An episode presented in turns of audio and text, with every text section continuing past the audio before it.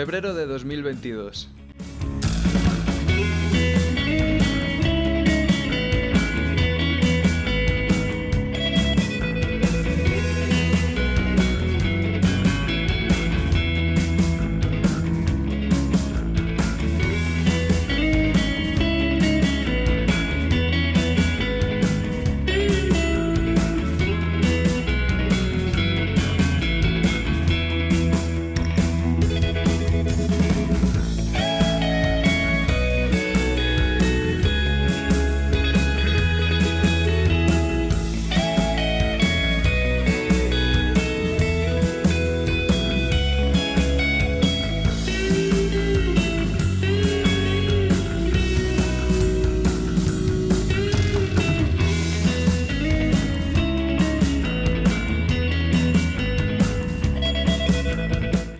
Febrero de 2022. Solamente un libro. Panza de burro de Andrea Abreu. Lo empecé a leer a finales del año pasado y no me gustó nada. Lo dejé a las 20 páginas o así. Pero una amiga lo recomendó en Instagram y entonces dije, bueno, voy a darle una segunda oportunidad. No me convenció porque está escrito de una forma muy informal, no sigue la estructura clásica de una novela, usa muchos localismos canarios, y también vocabulario de pueblo, que con eso no he tenido problema porque mi abuela me ha dado conocimiento suficiente. Al final me ha gustado mucho leerlo y lo recomiendo porque creo que trata de una forma muy cruda la infancia. Se aleja mucho de la idea general que se reproduce tanto en, en la cultura de que la infancia es la mejor etapa de la vida, bla, bla, bla. Y no lo romantiza nada. Muestra sin tabúes el proceso medio traumático de perder la inocencia, gestionar las emociones cuando tienes 8 o 10 años. Y es una versión, visión muy realista y me ha parecido muy buen libro por eso.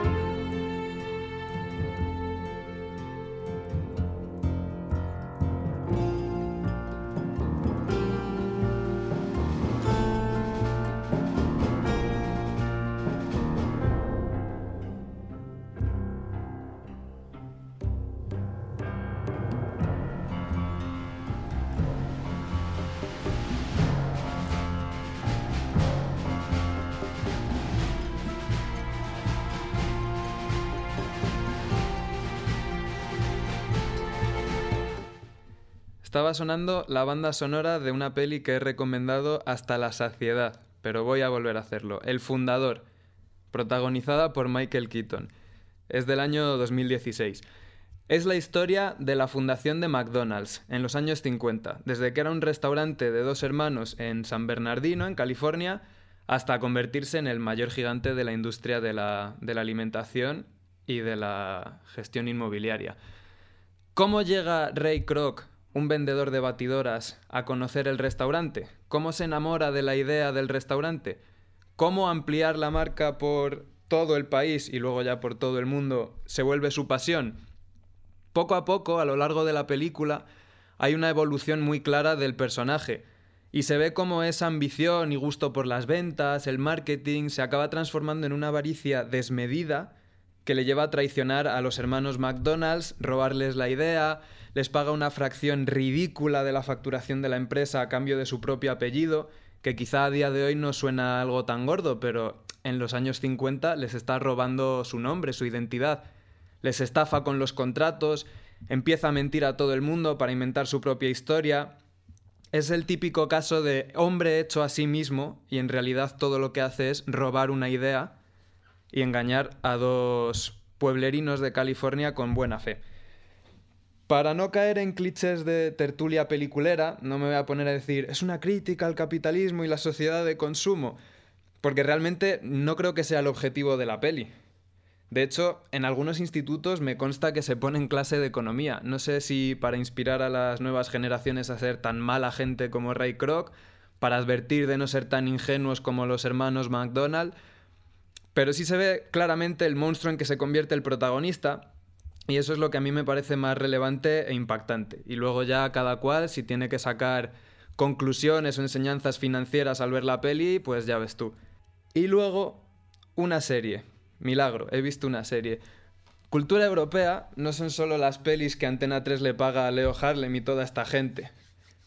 Yo voy a hablar de Furia, es un thriller noruego-alemán que se acaba de estrenar en Filmin y estaba también en la televisión de, Noruega y en una plataforma que se llama Via Play, creo, algo así. Y bueno, comienza con una historia típica, clásica de la novela negra nórdica, un policía muy hábil en su campo, un gran detective, que está atormentado por un hecho traumático de su vida, pero la trama enseguida gira a una sobre una célula de terroristas neonazis. Es muy actual la serie, muy tensa, también es muy realista, han prestado atención a muchos detalles y me parece llamativo el cambio de escenario a lo largo de la serie, de un pequeño pueblo de Noruega donde hay un altercado con un grupillo de chavales así de ultraderecha, a pleno Berlín, política, el primer ministro, todo este tipo de, de politiqueo de la capital de, de la capital de Europa técnicamente. El argumento va de menos a más y la localización también. Otro detalle, esto es un poco spoiler, yo creo, pero bueno, voy a poner primero en contexto. En Europa solemos creernos que somos eh, la ética y la igualdad hecha personas frente a los bárbaros incivilizados del exterior, pero tenemos tela de lo nuestro también. Hace un año, en la vida real, esto no es de la serie, hace un año el presidente de Turquía tuvo un gesto muy machista con von der Leyen, la presidenta de la Comisión Europea, haciéndola sentar lejos de donde los hombres iban a hablar de temas serios de verdad. El presidente del Consejo Europeo, que era el tercero en esta reunión, Charles Michel, no dijo nada y no hizo nada para remediar la situación. Simplemente dejó que humillaran a su compañera y fue muy criticado, por lo menos. A mediados de este mes, de febrero, un ministro de Uganda se ha saltado a von der Leyen ni la ha dirigido la palabra para ir a dar la mano directamente a Charles Michel, quien un año después del episodio anterior, después de las críticas que recibió, de las explicaciones que tuvo que dar, ha decidido volver a no hacer nada. Al final tuvo que intervenir Macron al ugandés para decirle que saludase a la presidenta de la Comisión Europea. En la serie, aparece un caso similar. Un señor suda de lo que le está diciendo su encargada de seguridad para preguntar opiniones a otro señor que no se encarga de ese tema. Y sus compañeros deciden ni hacer ni decir nada también. Es una imagen lamentable, pero es muy realista y retrata mucho a, a la sociedad europea que muchas veces se cree el faro del mundo. Y bueno, más allá de bromas sobre cultura europea y a tres media, me gusta ver reflejada la realidad de este continente en una serie, no todo va a ser Estados Unidos, y yo la he visto en versión original. Suelo ser muy fan del doblaje, ¿eh? siempre defiendo el doblaje, sobre todo cuando está bien hecho, pero esta la he visto en versión original porque mezclan idiomas. Cuando están en Noruega hablan en noruego, cuando están en Alemania hablan en alemán. Y los noruegos y los alemanes hablan entre sí en inglés, yo creo que es algo muy habitual en la Unión Europea y esto no se va a ver en ninguna serie que nos traiga grandes producciones de Netflix o de Amazon. Y la serie en sí, sin haber hecho ningún spoiler, creo, es buenísima. No puedo recomendarla suficiente.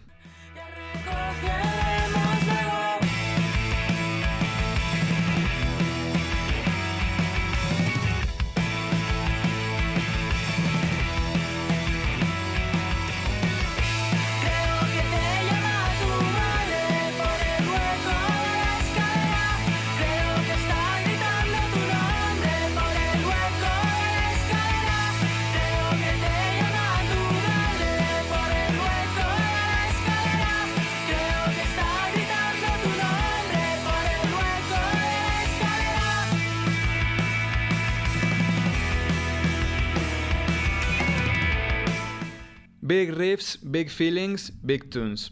Jauners es un grupo de indie rock muy enérgico, de estos que cuando los escuchas dan un montón de ganas de bailar, de saltar, de pasarlo bien. La cantante y guitarrista habla de Blue Album de Wither y de Dookie de Green Day entre sus influencias.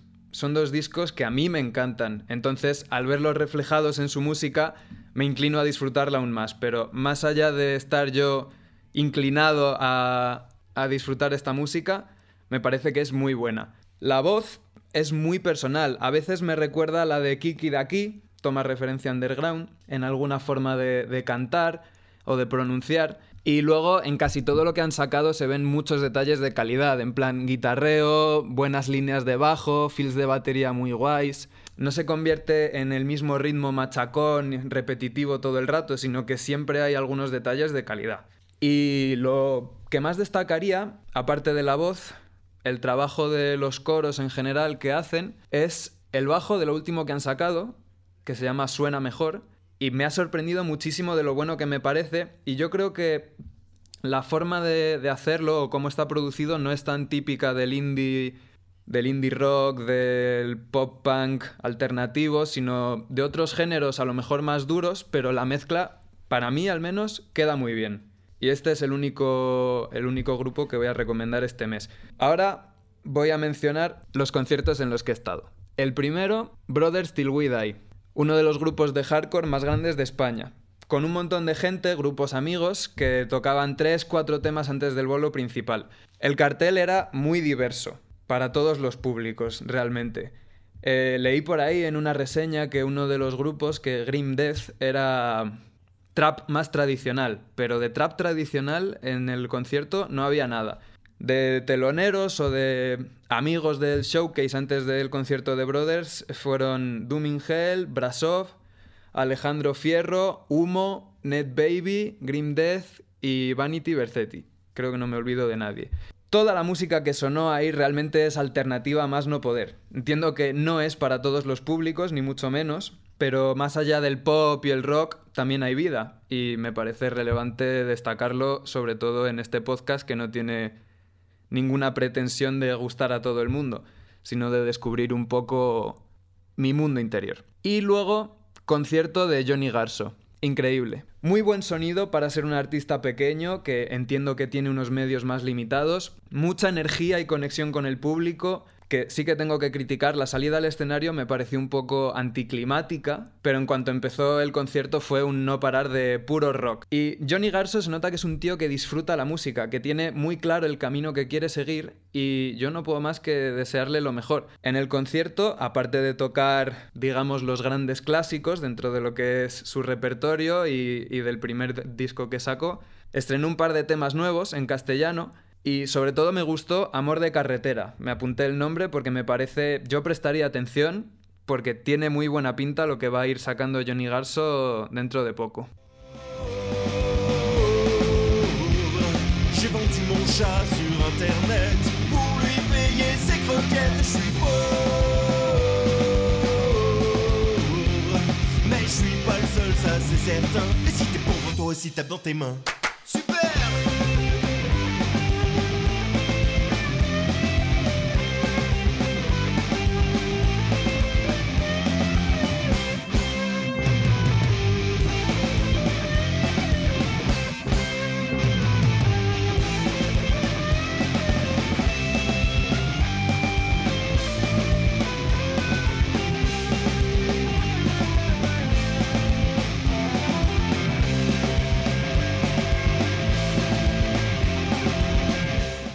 Ya que la peli iba sobre McDonald's y me entró hambre viéndola, vamos con gastronomía. Primero vamos a viajar a Toulouse, una ciudad preciosa del sur de Francia, donde cada cierto tiempo sale tirado viajar, 20 euros, ida y vuelta, en avión.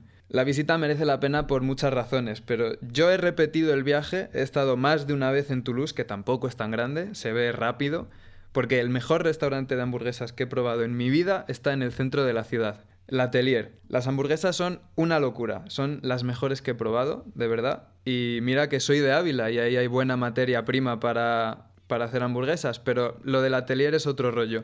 Además, cuando piensas que no puede haber nada mejor que la hamburguesa, que es una locura, que está buenísima, pruebas las patatas y hasta lo superan. Y hamburguesa con patatas y agua no suena menú gourmet, pero es que pocas veces he disfrutado tanto una comida como allí, entonces me apetecía recomendarlo y con lo poco que cuesta viajar, pues merece la pena si se pilla el vuelo barato. Y como no todo va a ser carnaza, pues para el público vegano, vegetariano, alérgico, como yo. El B13 en Madrid, muy cerca de Gran Vía, en un local muy pequeño, que ahora con el aforo reducido es más pequeño todavía, pero aunque igual toque hacer cola y esperar algún día, eh, renta. Realmente toda la comida, al menos la que yo he probado, está muy buena, pero la estrella para mí son los calamares, que no llevan nada de calamar. Hay en ración y en bocata, y es increíble que sea un plato vegano porque parecen de verdad los típicos calamares a la romana. Y ni siquiera unos calamares regulares o malos, parecen unos buenos calamares. También hay tortilla que no lleva huevo, chorizo vegano, croquetas de puerro y calabaza, buenísimas. Y bueno, Gran Vía a la mayor parte de la gente le pillará más a mano que Toulouse, así que no hay excusa para no ir y probarlo.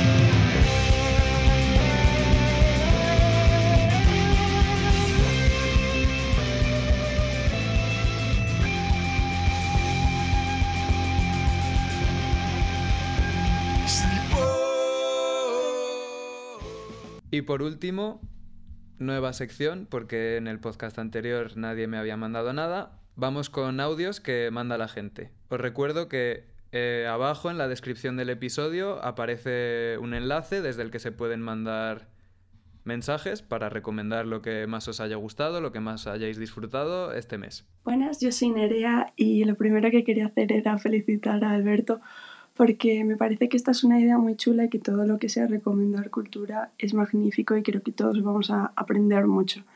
Yo quería hacer una recomendación sobre un libro porque hace poco me acabé El aliento de los dioses de Brandon Sanderson y quitando alguna frase que es un poquito rancia, eh, el resto me ha parecido maravilloso porque este autor tiene una capacidad increíble para generar una historia que te mantiene intrigado hasta el final y en las últimas 50 páginas es capaz de cambiarte toda la trama y toda la línea. Y yo creo que si te gusta la ciencia ficción o el género de fantasía, este es tu libro, porque además es capaz de generar un nuevo mundo, una nueva religión, un nuevo concepto en un libro de 700 páginas que además es autoconclusivo. Yo creo que merece mucho la pena y si os animáis eh, sería fantástico.